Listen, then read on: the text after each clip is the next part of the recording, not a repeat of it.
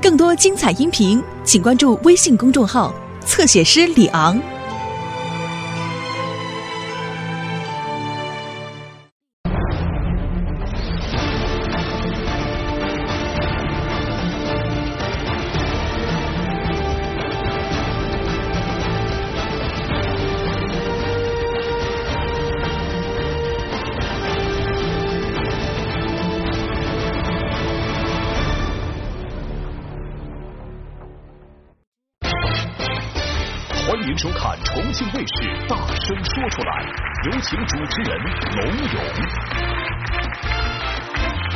沟通构建和谐，爱要大声说出来。欢迎各位。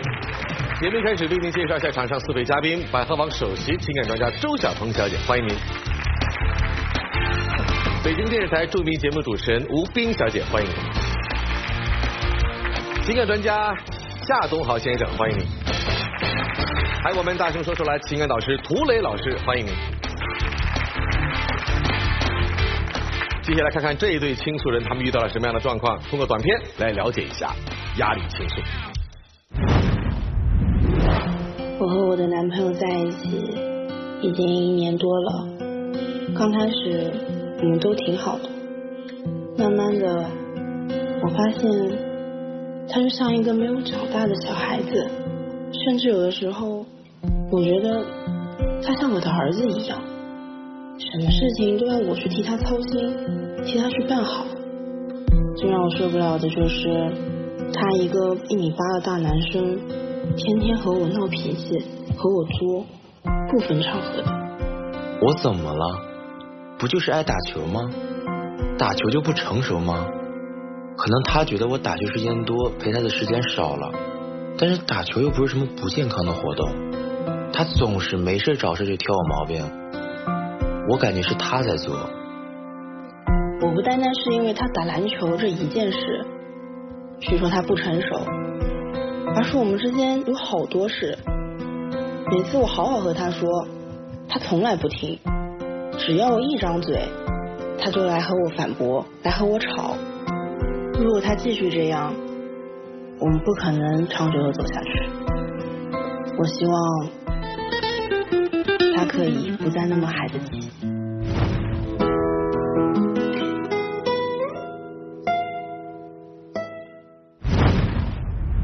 掌声有请他们两位上场。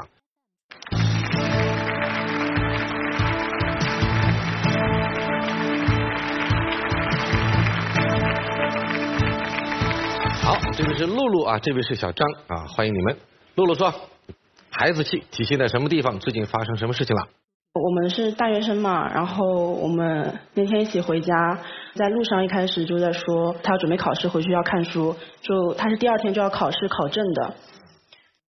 然后到了家之后，他就拿着本书，嗯，也不能说装模作样吧，他是有在看，但他手机从来就没有放下来过。从三点钟我们那时候回家的，然后到晚上十点钟了快，就是那种试卷，他第一页面都没有写完，他还在第一页，一天了还在第一页。对，然后我就直接说了嘛，我说你一天都看在第一页，我说你就别玩手机了。然后他的反应就很过激，很过激，他就直接把手机直接甩掉了，就甩在了桌上，就很大声的质疑，不是质疑我，就是当时之后我们要有一个之前联系的一个兼职，然后要发我们的个人信息什么的，这些事儿他没管，就一直我来弄。其实不是这样的，他第二天就要考试了，那你就可以一件事情放一放，你为了这几百块钱或者说这些兼职的这种小钱，去放弃一个说一个人生的一个转折，一个考证的事情。那你为什么不动那些东西呢？他既然知道我在看书，我忙，而且那个群里也通知了，说必须今天之前把那个信息给交上去，然后他还不理这些，他在旁边打游戏。我又不知道他在干什么，嗯然后我也觉得我也没有看到这个群里边这个样的消息嘛。嗯如果说真的是很着急，我觉得我不会不上心的，嗯对吧？就他就是就是在找借口，去找理由来反驳我，去避免他这个暴躁这一个这个点。这事儿是属于你刚才在 VCR 当中所说到的他所谓孩子气的一种典型的例子吗？对啊，就是他脾气很暴躁。就比如说我们之前是也是在度假吧，因为一些事情的口角是吃什么东西吧估计，然后他就直接就是很很生气，说我不在乎他，不考虑他的感受，他就摔门就出去了。他摔门出去了之后呢，他是喜欢打篮球的，他就去别的小区那种很好的篮球场去打篮球了。没打球。那天我就是对，因为下雨，所以你才没有打球。如果说不下雨的话，你会不打拿球吗？我们两个度度假，然后那个我知道他不喜欢我打球，嗯，但是跟他在一起那段时间，我就是每天就是都陪他，但是确实没打球。你们在哪儿度假呀？呃，三亚海南，哦，然后那小区里有那个篮球场，我之前去过嘛，两三年前了大概，在冬天在那过的，然后就是每天就是打球。去年我跟他一起去的，他不喜欢打我就不打，我每天就陪他。然后就那天就是吵架了，吵架之后我就就反正挺难受的，就去那儿，反正就是各个地方转转，他就就 就生气。呃就说打球，说是不理的，他是那天正好下雨，嗯他说要不下雨我肯定打球，嗯，但真真没那想法。就突然那一天的前几天，你没有打过球吗？还有再去度假的时候，是我陪你还是你陪我呀？啊，在三亚度假住小区，那边有房子，然后就在那就是边那种度假房，哎，买的那种，冬天都过去度度假什么的，是吧？呃，对对对对，不是啊，他就是我们去那边度假，然后他特别喜欢运动嘛，然后那边小区不是游泳池嘛也有，然后我不是说不喜欢运动吧，我就是你说一天两天说想去游泳，那一起去游泳是可以的，他每一天都要去游泳，然后我就只能陪他去游泳了，然后陪完游泳，他早上还要打羽毛球，还要打乒乓球，是我在陪你还是你陪我啊，小姐？我觉得我我带了两本书过去，我一页都没有看。他在三亚是去集训的，不是不不不，没这这无可厚非啊，这个无可厚非。但是现在的问题出来了啊，就是你们到目前为止说了几件事情，都跟他打篮球有关。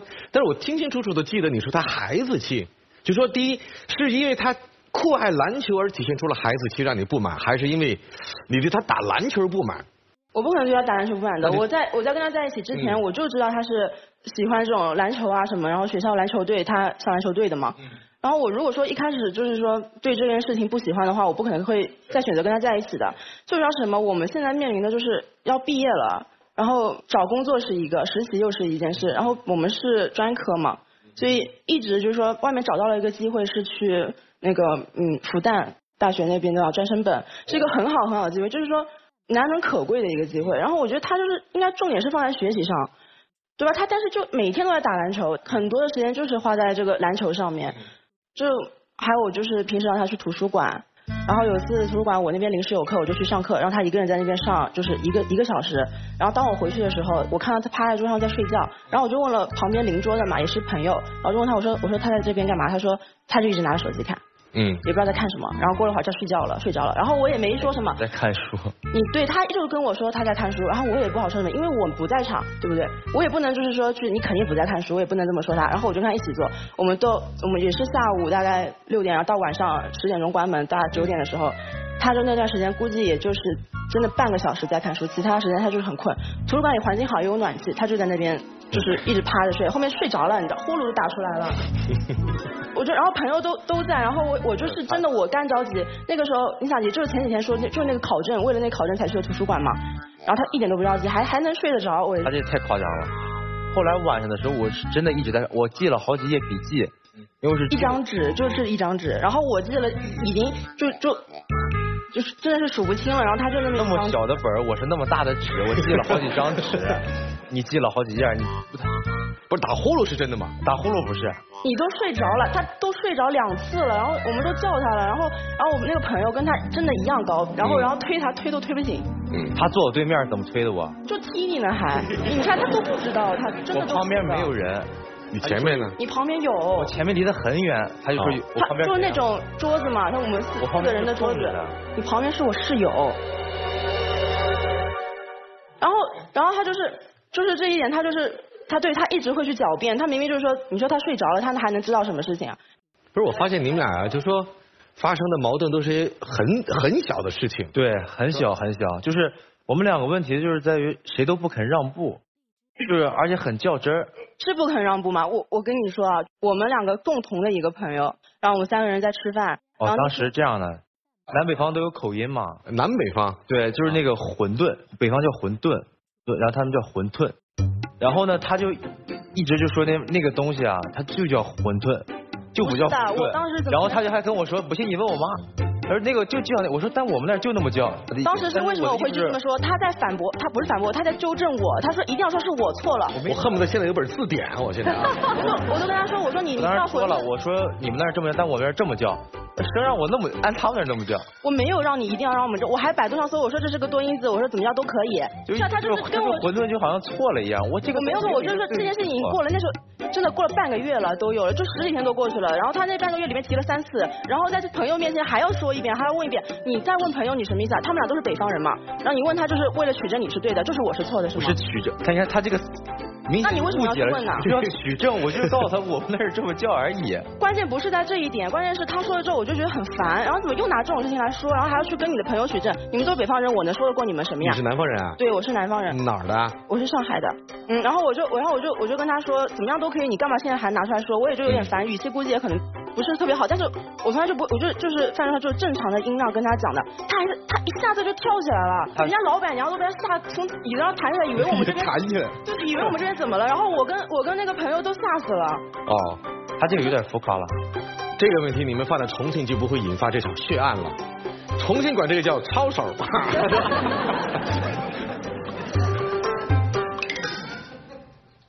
你说你是你去分析下他这种心态啊？他去问他朋友是什么意思？你不是想来证明是我错吗？而是从头到尾我从来就没有说过他一个错字。他一直觉得那个我我问的就是为了证明是他是错的，但我他永远都是他觉得我我包括我去说他就是给他一点建议嘛，什么事情他就会说我又错了是不是？好好我那我就错了，我又错了，你什么都对。他觉得我是什么都对的，但我从来没有说过他错。我们既然是男女朋友关系的话，那就是想想要走到最后呢，那很多的一种性格三观都要去磨合，他就没有磨合，他一直就是觉得我要跟他吵，就是跟他说分个对错。但真不好意思，我觉得听到现在，我觉得你们俩是针尖对麦芒啊。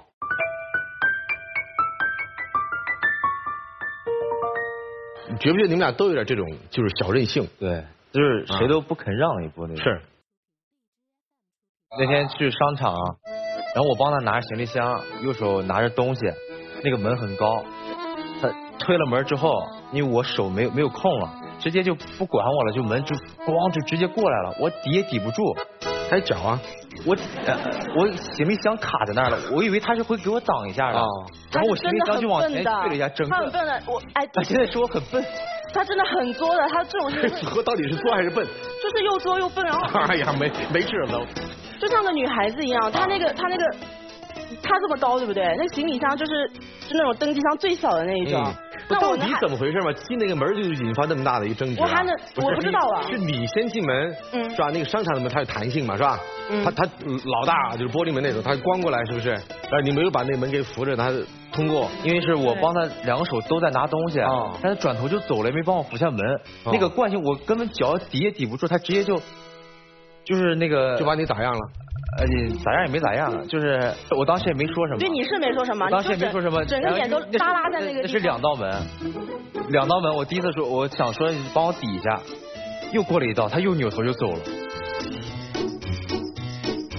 第二扇门没给他抵的时候，我其实心里是有点想法的。然后我我就在想，哎，他待会儿肯定要生气了，我就特别怕他他来去这样子来质问我。然后因为我是真的没有想到嘛。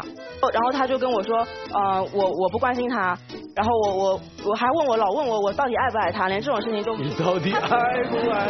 他非要去他非要去来去争辩，说我为什么没有帮他去推这个门，整天就是因为在这件事情上吵。然后我一开始是，比如说我还是比较让着他的，因为我觉得这种事情是没有，就简直不可理喻，就没有。既然是这样，你又有心思去复旦继续去读本科去，他又不思上进，那就分了得了呗。对，这就是我要说的。哦，你想分？不是，我不，我我没有说我想分，然后我只是觉得，就是说，我们可以心平气和的能坐下来谈一谈，就让他不要再脾气那么暴躁，然后那么容易易怒，然后就当街还能会跟我吵起来。哎，你们俩说一下对方的优点呗。对哈。嗯，优点就是我们两个当然都是学生会的，然后再一次就是那个艺术节闭幕式上遇见的嘛，这个当时就是很独立。就是他从高中毕业了就没朝家里要过钱，包括学费还有那个平时的每个月的那个零花钱都是自己赚来的，然后很开朗，就是呃性格很好。嗯，他呢？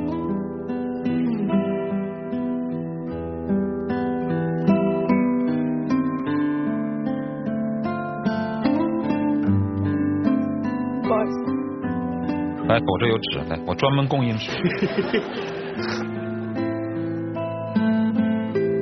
谢谢。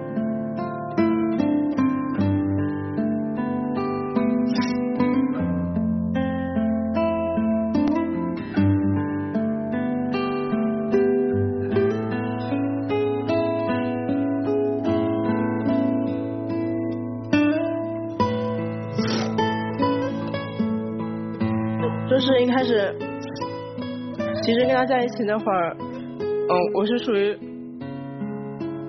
就是很兼职上面很不顺利的。我是就是因为也是学习的关系，然后外面要跑很多很多跟公司去谈合作还有赞助的事情。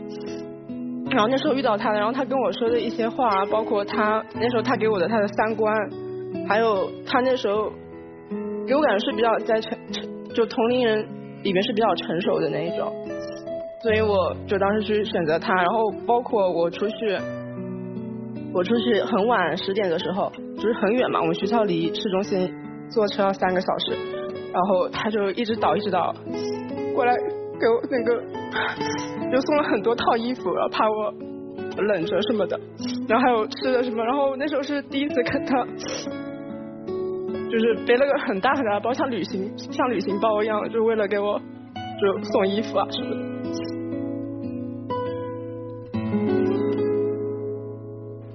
所以男生再问你一遍，到底念馄饨还是馄饨？啊，馄饨。对，女生到底念什么？馄饨还是馄饨？馄饨，那不就是了吗？没事了吗？最简单的，我就是希望我们俩可以就是心平气和能沟通，就是他能在谈的时候，他能学会倾听嘛。嗯，我们得听听看四位嘉宾的意见啊，减压面对面。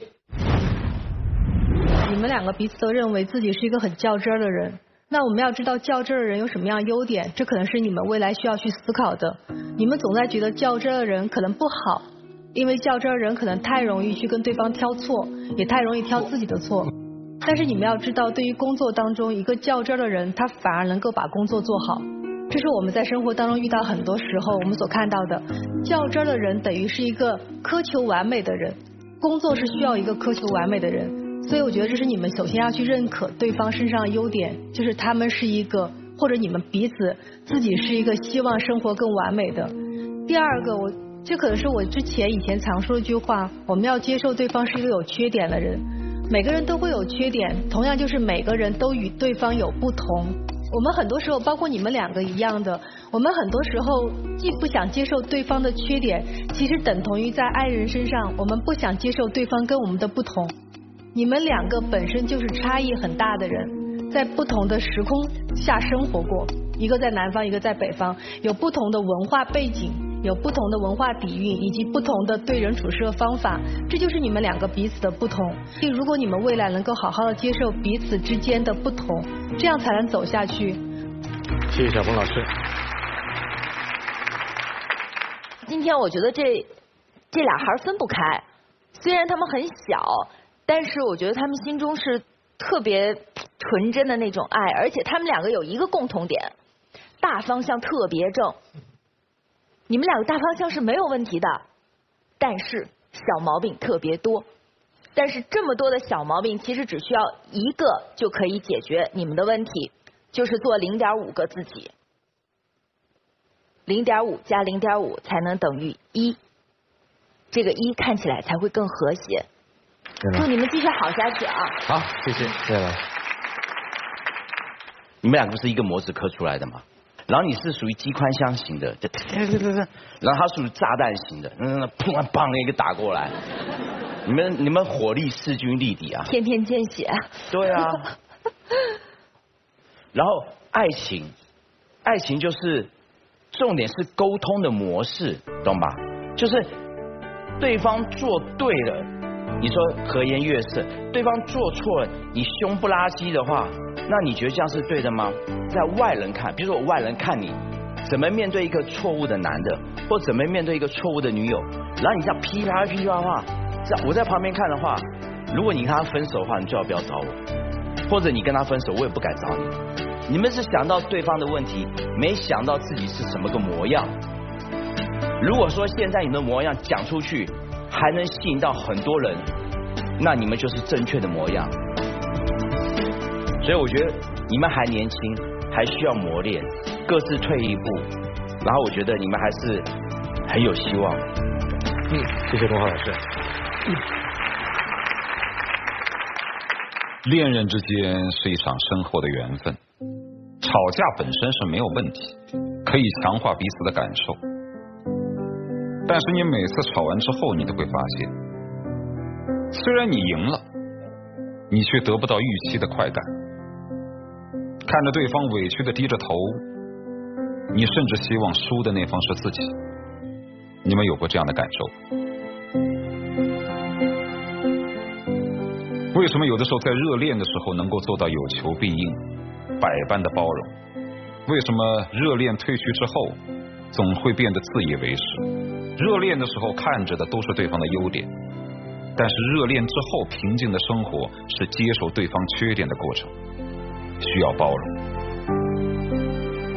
其实你会发现，恋人身上的有一些缺点，在时隔十年、二十年之后，比如说像你们的父母。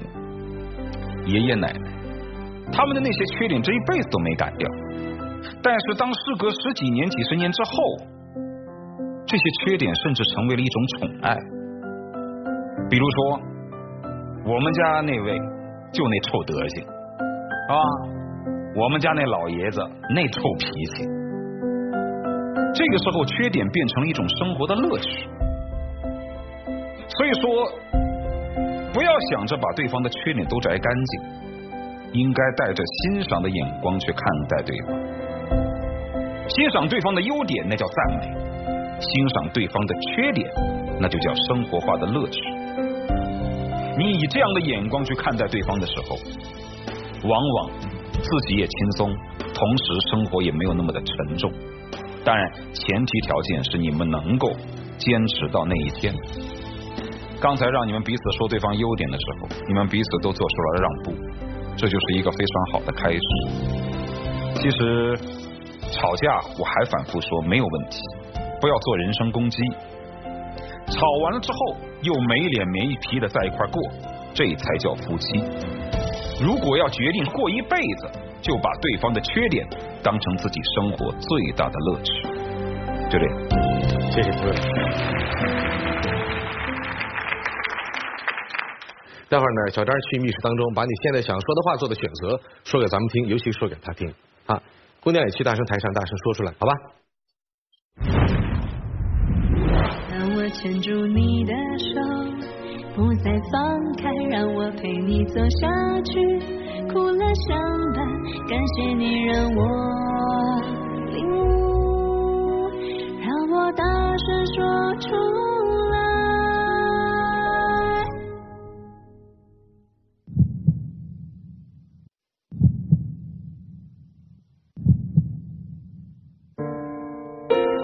过去很多很多点点滴滴吧，你是知道我的。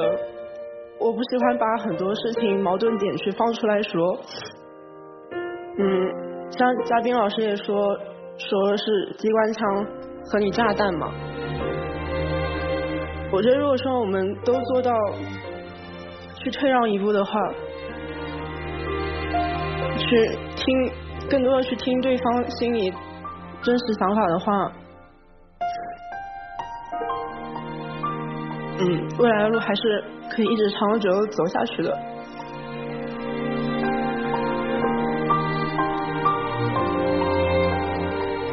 我也不知道为什么，就是最开始也没有这样，但是后来觉得越来越久了之后，就觉得可以把自己的各种的状态都想让你知道，让你看见。希望就是你能是唯一知道我各种样子的人，然后我尽量改我的缺点，也希望你能。嗯，包容我的缺点，然后好好在一起。来，我们请到现场一百位观众，大家如果支持和希望他们在一块儿，请在表决器上按赞成键；大家不建议、不支持他们在一起，请按反对键啊！三二一，请按键。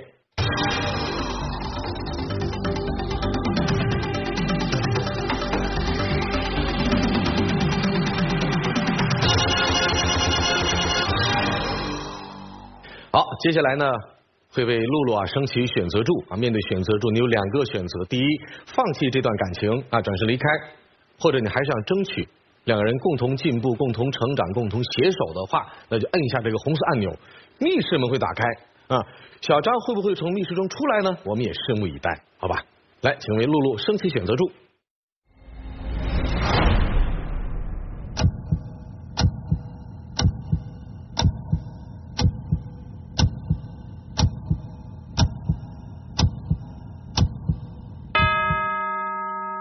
请选择。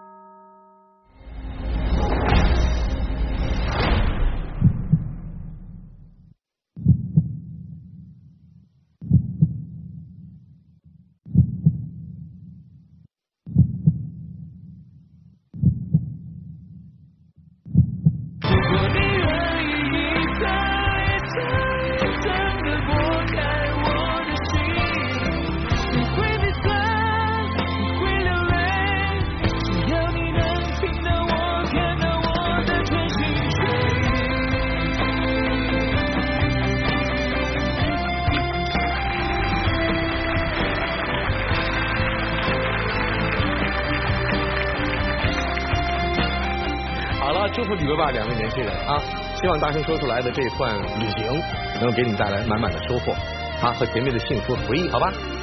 好好生活，快乐的享受青春，祝福你们啊！好，再见。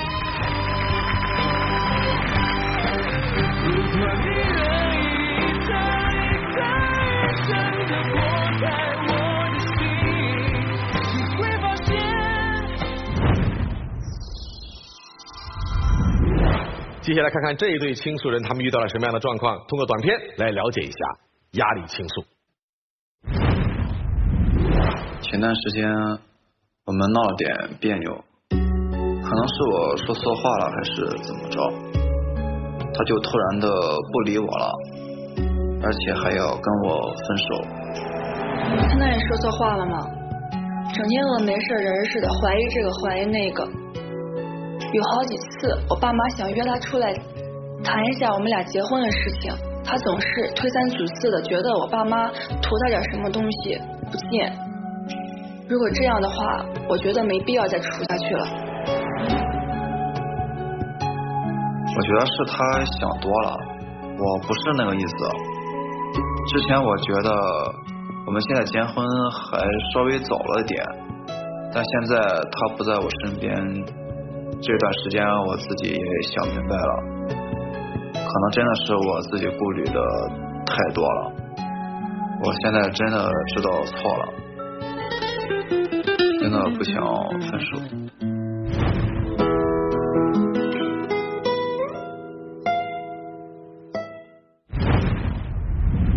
好，接下来我们掌声有请两位倾诉人上场，有请。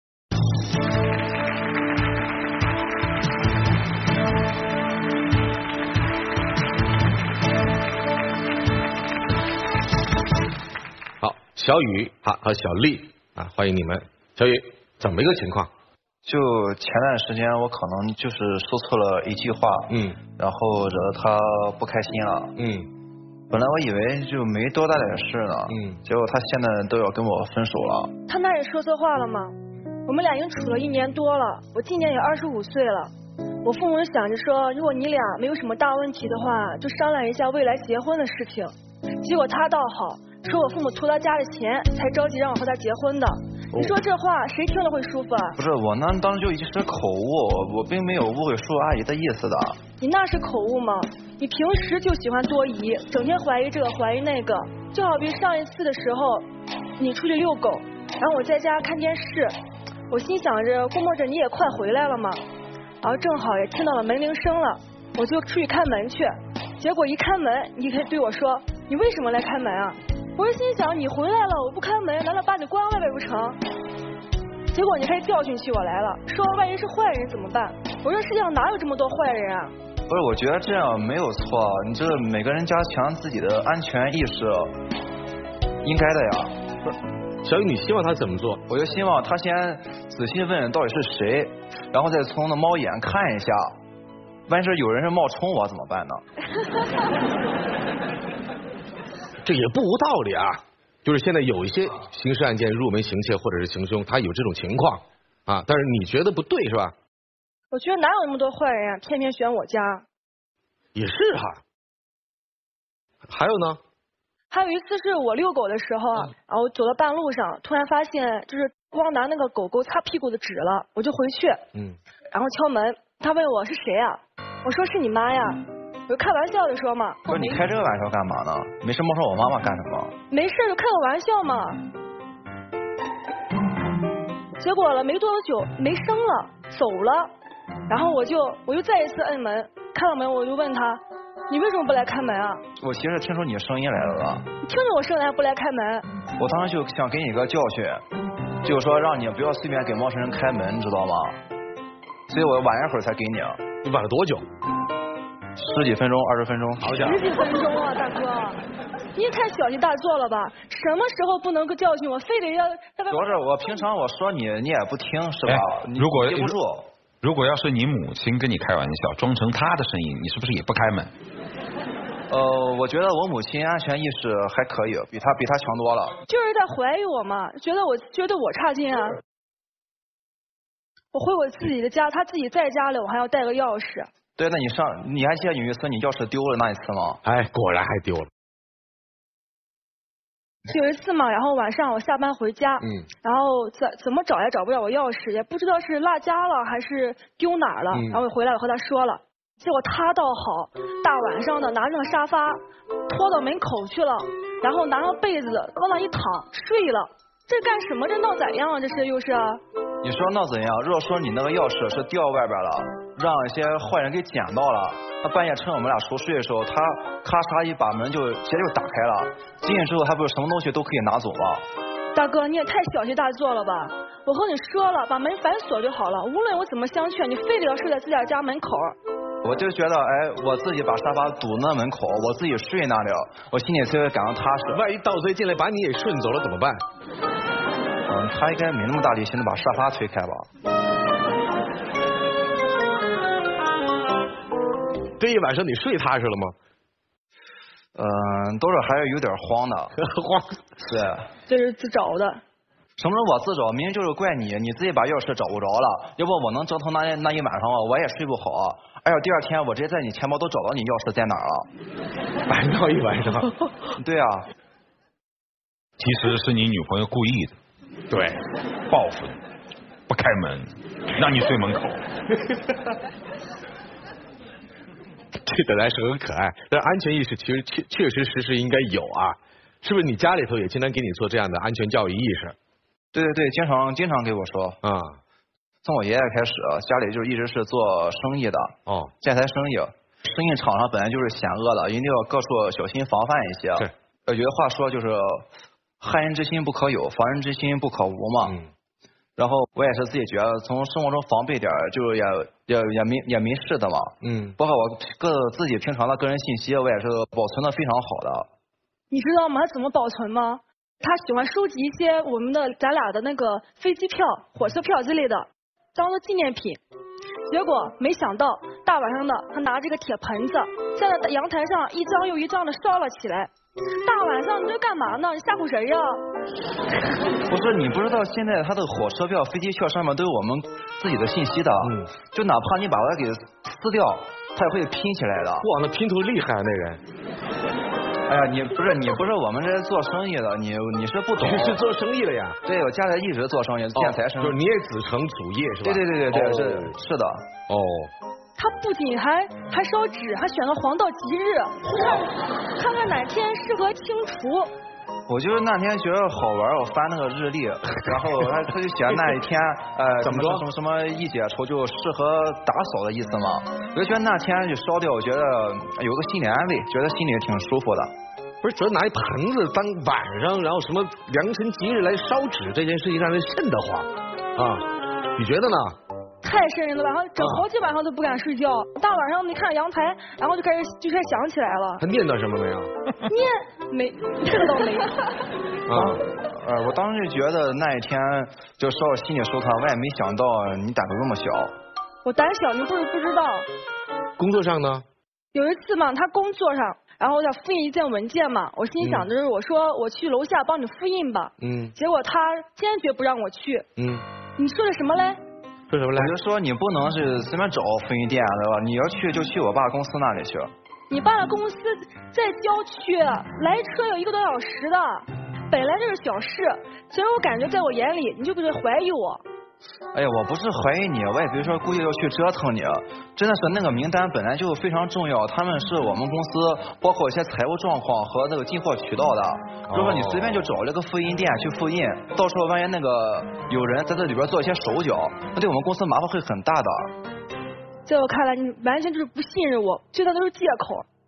有一次的时候，你都怀疑到我头上来了，对于恋爱这方面，你还好意思说呢？啥？明明就是你总爱遮遮掩掩的，好吧？我遮掩什么了呀？就好比那一次，你带我去见你的什么闺蜜朋友们了，第一次见，本来你闺蜜一见我，啊，还会在你耳边说，哎，我觉得这个人比以前那个就靠谱多了，好多了哈。我本来当时一听，我还觉得哎挺高兴的，就是就夸我了。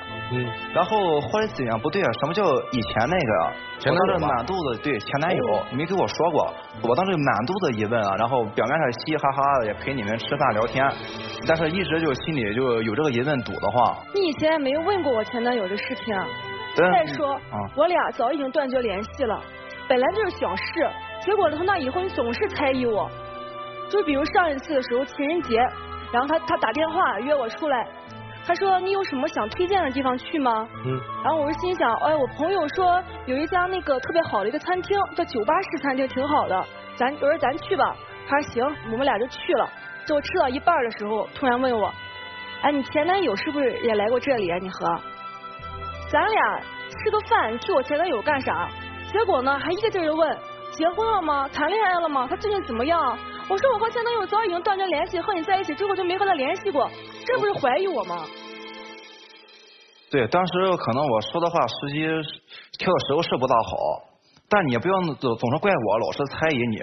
你明明就是后来有很多事你都开始瞒着我了，比我又瞒你什么了呀？嗯哼，就比如上次你说你加班晚点回家，我当时也是直接就信了的。然后我自己在家嘛，然后也无聊，刷微信朋友圈，然后刷着刷着我就看到，然后你闺蜜发一个动态，我一看照片，哈，就你们一群人从那聚会呢。嗯。我那天确实是在加班，那聚餐是因为加班之后我们决定才去的，突然决定去的。好，就算是你加班之后你去聚餐，但你也没必要就是说我去看你相册，你是没有发动态的。然后你回到家之后，我从你的手机再去看你的相册，你就发了一条跟你闺蜜几乎是一模一样的动态。我一为什么我看不到？一看，哈，就把我自己给屏蔽掉了。这完全是被你逼的。我怎么逼你了？你还记得上次咱闹矛盾吗？还不是因为张照片的事情。怎么了？就上一次我们同学聚会，然后女同学拍了张照片，拍完照片我发了朋友圈之后，回到家太太问我朋友圈的照片怎么回事？嗯我说怎么了？她说那照片上的肩膀那只手是谁的？我说什么手啊？然后结果他拉着我到电脑面前，嗯，把那个照片放大了最大倍之后让我看。但我就觉得呢，这个手就是一个五大三粗的手，我觉得一看就是个男人手，关键关键他就一只手，他看不见那张脸。结果他就一直问我这只手他是谁，然后我仔细回想了一下，突然想起来那是我们班长的手，是个男同学，当时有事拍了我一下，叫我过去，就因为这个被无意间抓拍，结果闹了个天翻地覆，一直和我吵，问我我前男友是不是就班长啊？我说所有搭过我肩膀的人，男同学全都是我我前男友吗？相信我的，总是怀疑我。还有一次，就是我那个表哥结婚，然后想买婚房，想向我借几万块钱。嗯。我正好手头上没这么多钱嘛，然后我就和他商量一下，嗯、让他就是也借点钱给我表哥。结果他当初特别坚决，说不借。普通朋友也没有这么干脆吗，更何况我们是男女朋友。嗯。不是，我就觉得呢就是你表哥又不是亲哥哥，再说万一他借钱他不还你，到时候也是影响你们之间的亲情关系嘛。借多少钱啊？大约三万左右。也不是小数目哈。你就是太冷血了，你知道吗？你现在不仅不怀疑我，还质疑我表哥的人品。哎，我不是质疑你表哥的人品，你可能想的有点多，我真的就是为了你好。你为了我好，你为什么拒绝我父母见见呢？哦，对，就是刚开始我们说的那个事情哈。哎，你父母怎么那么上杆子，要跟这个男生要见面呢？因为我二十五岁了嘛，觉得年龄也到了，没什么问题的话就结婚吧。他们对这小伙子了解吗？不了解，想见一见他，一次还没见过呢。那你就不能把他领到你父母面前跟他们见见面呀？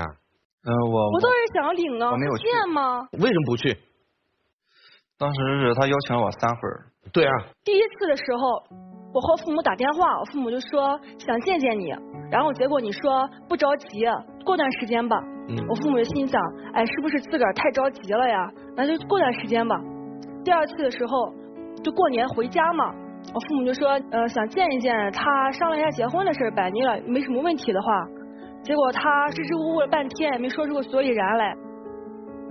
结果要第三次了，大老远的跑济南市区来玩然后约他出来吃个饭，也订好了饭店。结果我给打电话，怎么都不出来。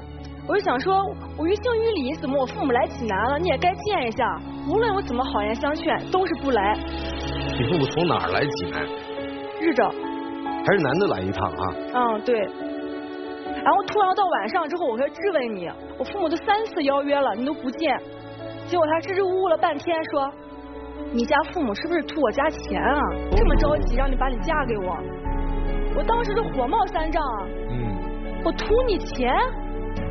不是，这件事情确实是我做的不对，我太没有礼貌了。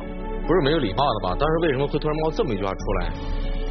是这样的，嗯，有一次我看到他与他妈妈的聊天记录。看我聊天记录干嘛？当时嗯，我看聊天记录也是我不对，但是当时就想看一下，看一眼之后，然后聊的都是一些会有很多是关于我俩的事情。嗯。其中有些话是这样的，你看这个男孩他家庭条件很不错。你也老大不小了，要不赶紧把这事情给定了吧？嗯，我当时一看到这句话，我就觉得是不是有些别有所图？而且就那一句话，也是带出了我以前的回忆。之前是我谈过一个女孩子，嗯，我当时也是很喜欢她，嗯，她要什么我就给她买什么，嗯。后来她的父母。还说，如果我们俩如果要结婚什么的，嗯，必须要有二十万彩礼，然后一分都不能少。我当时也很喜欢他，也什么也没有多想，就跟着也一块一口答应了。然后之后有有一次是我去外地出差，钱包让人给偷了，我第一时间我就想到了前女友，我就给她打电话，我说你能不能先给我转两千块钱，我先用着。然后他就一直。不给我转，而且最后还还给我说你是不是在逗我，给我开玩笑呢？对吧？你怎么现在语气跟个要饭的似的？我当时一听就好难受啊，就心理落差好大，这人怎么这么说话呢？然后我当时就跟他提出了分手。二十万彩礼呢？呃，还好当时没给。还没给啊？对，嗯。所以当时。我一想到这些事情，我就打心底里感到害怕，感到反感。一朝被蛇咬，十年怕井绳，哈。对对对。但是后来他生气离开我这段时间，我静了静我也想明白了，其实他跟我前女友真的不是一种人，他平常对我很好的，嗯，也不是一个看重物质的女孩，嗯，我经常呢我也是工作忙加班，晚上回到家很晚了。我一看到桌子上是一堆的菜，都是他做的，他从那里等我，从那靠沙发睡着了。现在一想到这些他对我好的这些这些事情，我感到很很后悔。那你还不给人家开门？我问女生一个问题：你不图他们家钱吗？不图啊，我图的是他人。如果他是个穷光蛋呢，一无所有呢？还会和他在一起啊？好，既然话都讲到这份上了哈，那减压面对面，四位嘉宾，你们对这件事情怎么看？希望他们怎么做？先说女孩吧，你一直认为你想要做的是跟他结婚，但我觉得你太急了，并且你还不了解这个男生。第一个，你对他不了解的地方是，他对人对事的态度是跟你完全不一样的。你说你觉得说表哥人很好，你可以借三万块钱，但是他认为人心是必须要提防的，所以他教理他的方式就是我对朋友也是需要提防的，我只借可以借的。第二个，你们两个不一样是，他本身就是一个敏感多疑的人，在他的世界当中，人性是恶的。但是对于你来讲，你认为这个世界上只有好人，几乎没有坏人，即使有坏人也落不到我头上。所以这是你们两个对于人性的态度不同。而第三个不同，最重要的是，你们家人认为你到年龄就要结婚，但是你们家人从来不去考虑这个人到底是一个什么样的人。可是对于他们家来讲，他们家最重要的是看对方的家庭是什么样的，对方对他们家庭是不是全心全意付出。所以这是你们两家人对于未来结婚的伴侣选择的方向是不同的。这么多的不同，为什么你还着急要跟他结婚呢？而且你不觉得说，当一个女生跪在男生面前求他跟自己结婚，是非常没有尊严的事情吗？那反过来，我觉得对于男生来讲也是一样的。在你的内心当中，你根本就没有信任的人。即使你认为他对你很好，是在于他做了让你觉得还不错的事情，你觉得他做的事情很好，但是并不代表你认为他这个人很好。你处处是在提防他的。你认为我们家因为有钱，所以但凡看上我的都是因为我们家有钱。那这句话反向背后代表着，我其实觉得我这个人也不咋地，别人看得上我只是因为我有钱而已。你并不认可自己，你也没有认为你自己有多少优点。所以好好的考虑清楚过后再谈结婚吧。不要忘了，婚姻是要求彼此承诺、彼此信任，而你们俩还没有到达真正信任的程度。是没有办法真进真正走进婚姻的。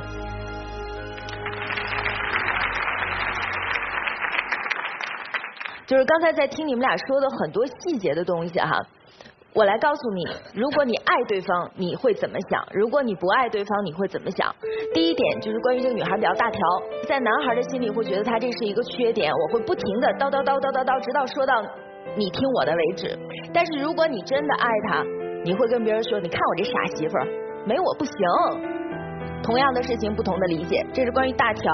关于你们两个吵架，刚才我仔细观察了一下啊，你们两个从来都没有等对方说完一件事情再发表自己的看法，就是特别急于去表达自己的想法。但是两个人真的爱，对于吵架是什么样子的？记得，吵架需要两个人，停止吵架只需要一个人。只要一个人静下来了，你这架就吵不起来了，这是爱的表现。你们之前不是爱的表现。再有就是关于过去，你可能在意的是说他过去的前男友怎么样哈，那你不是也有前女友吗？对吧？那如果你们不爱对方呢，你就总会挂在嘴边上，哎呀，那你前男友是不是怎么样啊？那他也可以问你前女友怎么样啊？这个事情就继续吵下去，无穷尽也。但是如果你们相爱，你会对对方说，亲爱的，我要感谢他。没有他的放手，怎么会有今天的你？这是对于过去爱与不爱的区别。再有就是对于家庭，如果你真的爱他，你就不会觉得他是为了你家庭的钱。钱是什么呢？钱是最不忠诚的一个东西。今天在你那儿，明天就到他那儿，后天又回你这儿来了。所以不用太在意这些东西。就是综上所述吧，就是你们两个所在意的那些点，都是源于你不知道什么是爱。只有知道什么是爱，你们才知道如何去珍惜。现在不知道珍惜，就别谈爱。谢谢。你能改变这种怀疑的态度吗？我觉得你多少也受你父母影响，你知道吗？你如果能改，哪天证明你改了，就是哪天父母跟你讲说门要锁了，然后你会倒过来说妈你想太多了，爸你想太多了，你敢这样讲吗？如果你还没有闹到这个地步的时候，你就还没改，也就是说，在他还没改之前，你不要跟他在一起，或者说在你还没有改之前，你不要轻易去谈恋爱，因为你这种怀疑的人，迟早会把人家吓走了嘛。然后，小丽是很简单的，其实你要知道一件事情，你的一问题就是你从来没有解决问题，你不喜欢他这种怀疑的个性，你就要面对他，修正他，而不是哄他，然后表上装没事。然后的问题是他没改嘛，然后你现在骂他没改，之前你可以改他说你不改，所以是你的问题。你就让问题一直存在。所以你现在面对就是以后遇到问题，不要装作不知道，你要确定他改了，你才能继续下去。没改，哪怕今天一直吵到第二天早上，你都确定要把这事情给解决。所谓解决，就是确认对方是往你要的目标去，这样才是正确经营爱情的方向。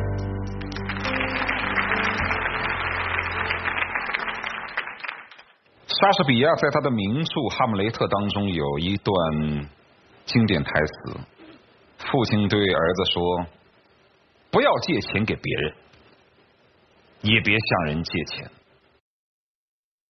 这是一种消极的避世哲学，而与之相反的，在我们周围也有很多人有一种非常积极的入世哲学，比如说《人民的名义》当中的祁同伟，处心积虑的就想当官。这两种哲学都是不对的。人这一辈子在这个世界上，总会有些让别人图的东西，也总会想图别人点什么。没有一个人能够把自己和这个城市撇得干干净净。而对于男生来说，我要告诉你的是，你有什么让对方所图，说明你有价值。你要是什么都没有被对方所图，你是没有价值。你所指的害人之心不可有，防人之心不可无，我是赞成的。比如说，适当的安全意识，缜密的一些思维，我认为这没有什么不对。但如果每天想的就是周围人不能占我一点便宜，到最终你就会活得没人味儿。你有钱是干什么？你有钱，一是为社会造福。二是让家人过得快乐，三是可以帮一帮朋友。但如果你有钱，只是像格朗台一样每天数一数，你挣钱干什么呢？而对于女生来说，你的男朋友是消极的避世，你是积极的入世，你太盲目了。如果你要是真正是一个有尊严的女生，你可能早就离开，因为对方是如此提防着你。我特别喜欢一句话，大家也经常听过，但是未必呢每个人都能做的，那就是得之坦然，失之淡然，要争其必然，也要顺其自然。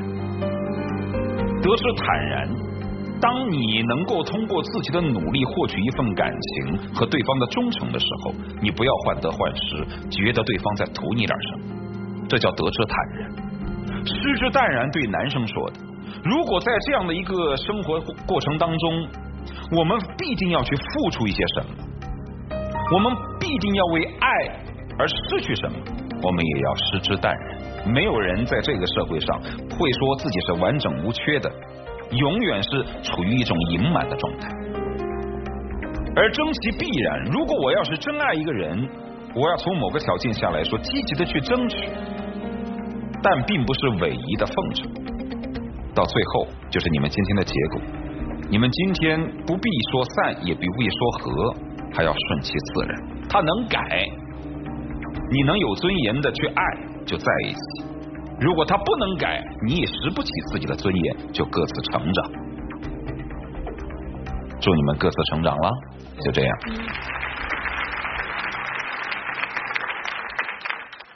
平静一下啊！待会儿呢，小丽去密室里。做什么样的选择，说什么样的话，这个时候一定要尊重自己的内心，明白吗？来，小丽，请去密室。小雨哈，请在大声台上大声说出你现在的想法。让我牵住你的手，不再放开，让我陪你走下去，哭了相伴，感谢你让我领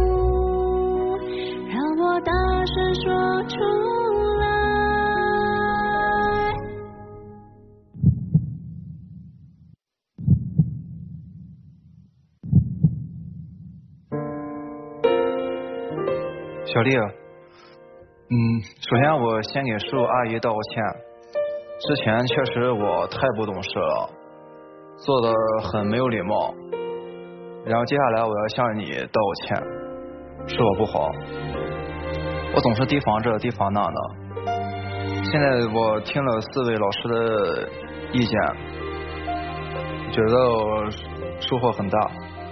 可能我确实不会这么快，一两天就完全把我这毛病给完全改掉，但我愿意为你去改变，所以请请原谅我。我觉得他对我也挺好的，但是如果我和他在一起的话，他还是这么多疑的话，我真的挺受不了的，还是让我再考虑考虑吧。好，好，我们回到现场一百位观众这里啊，大家如果支持和希望他们在一起的话，请在表决器上按赞成键；大家不建议不赞同他们在一块儿，请按反对键啊。三二一，请按键。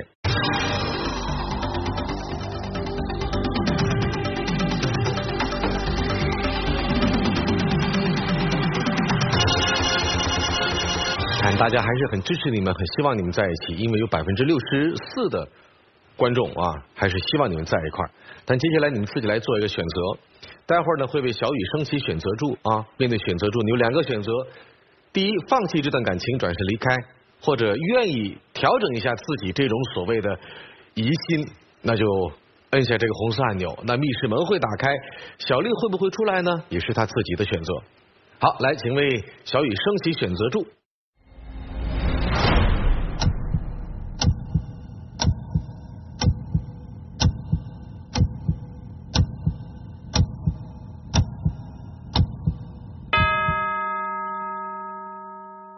请选择。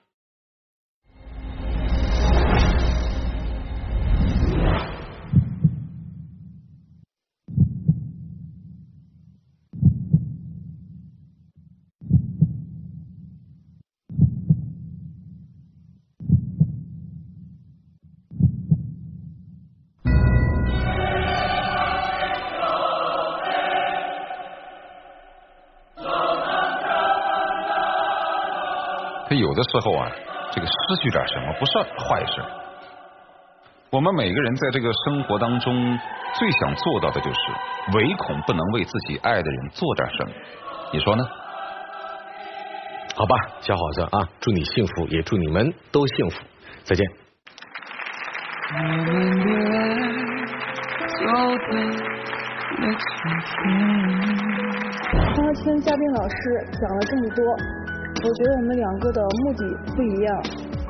我觉得应该我们俩回去先冷静冷静，考虑考虑吧。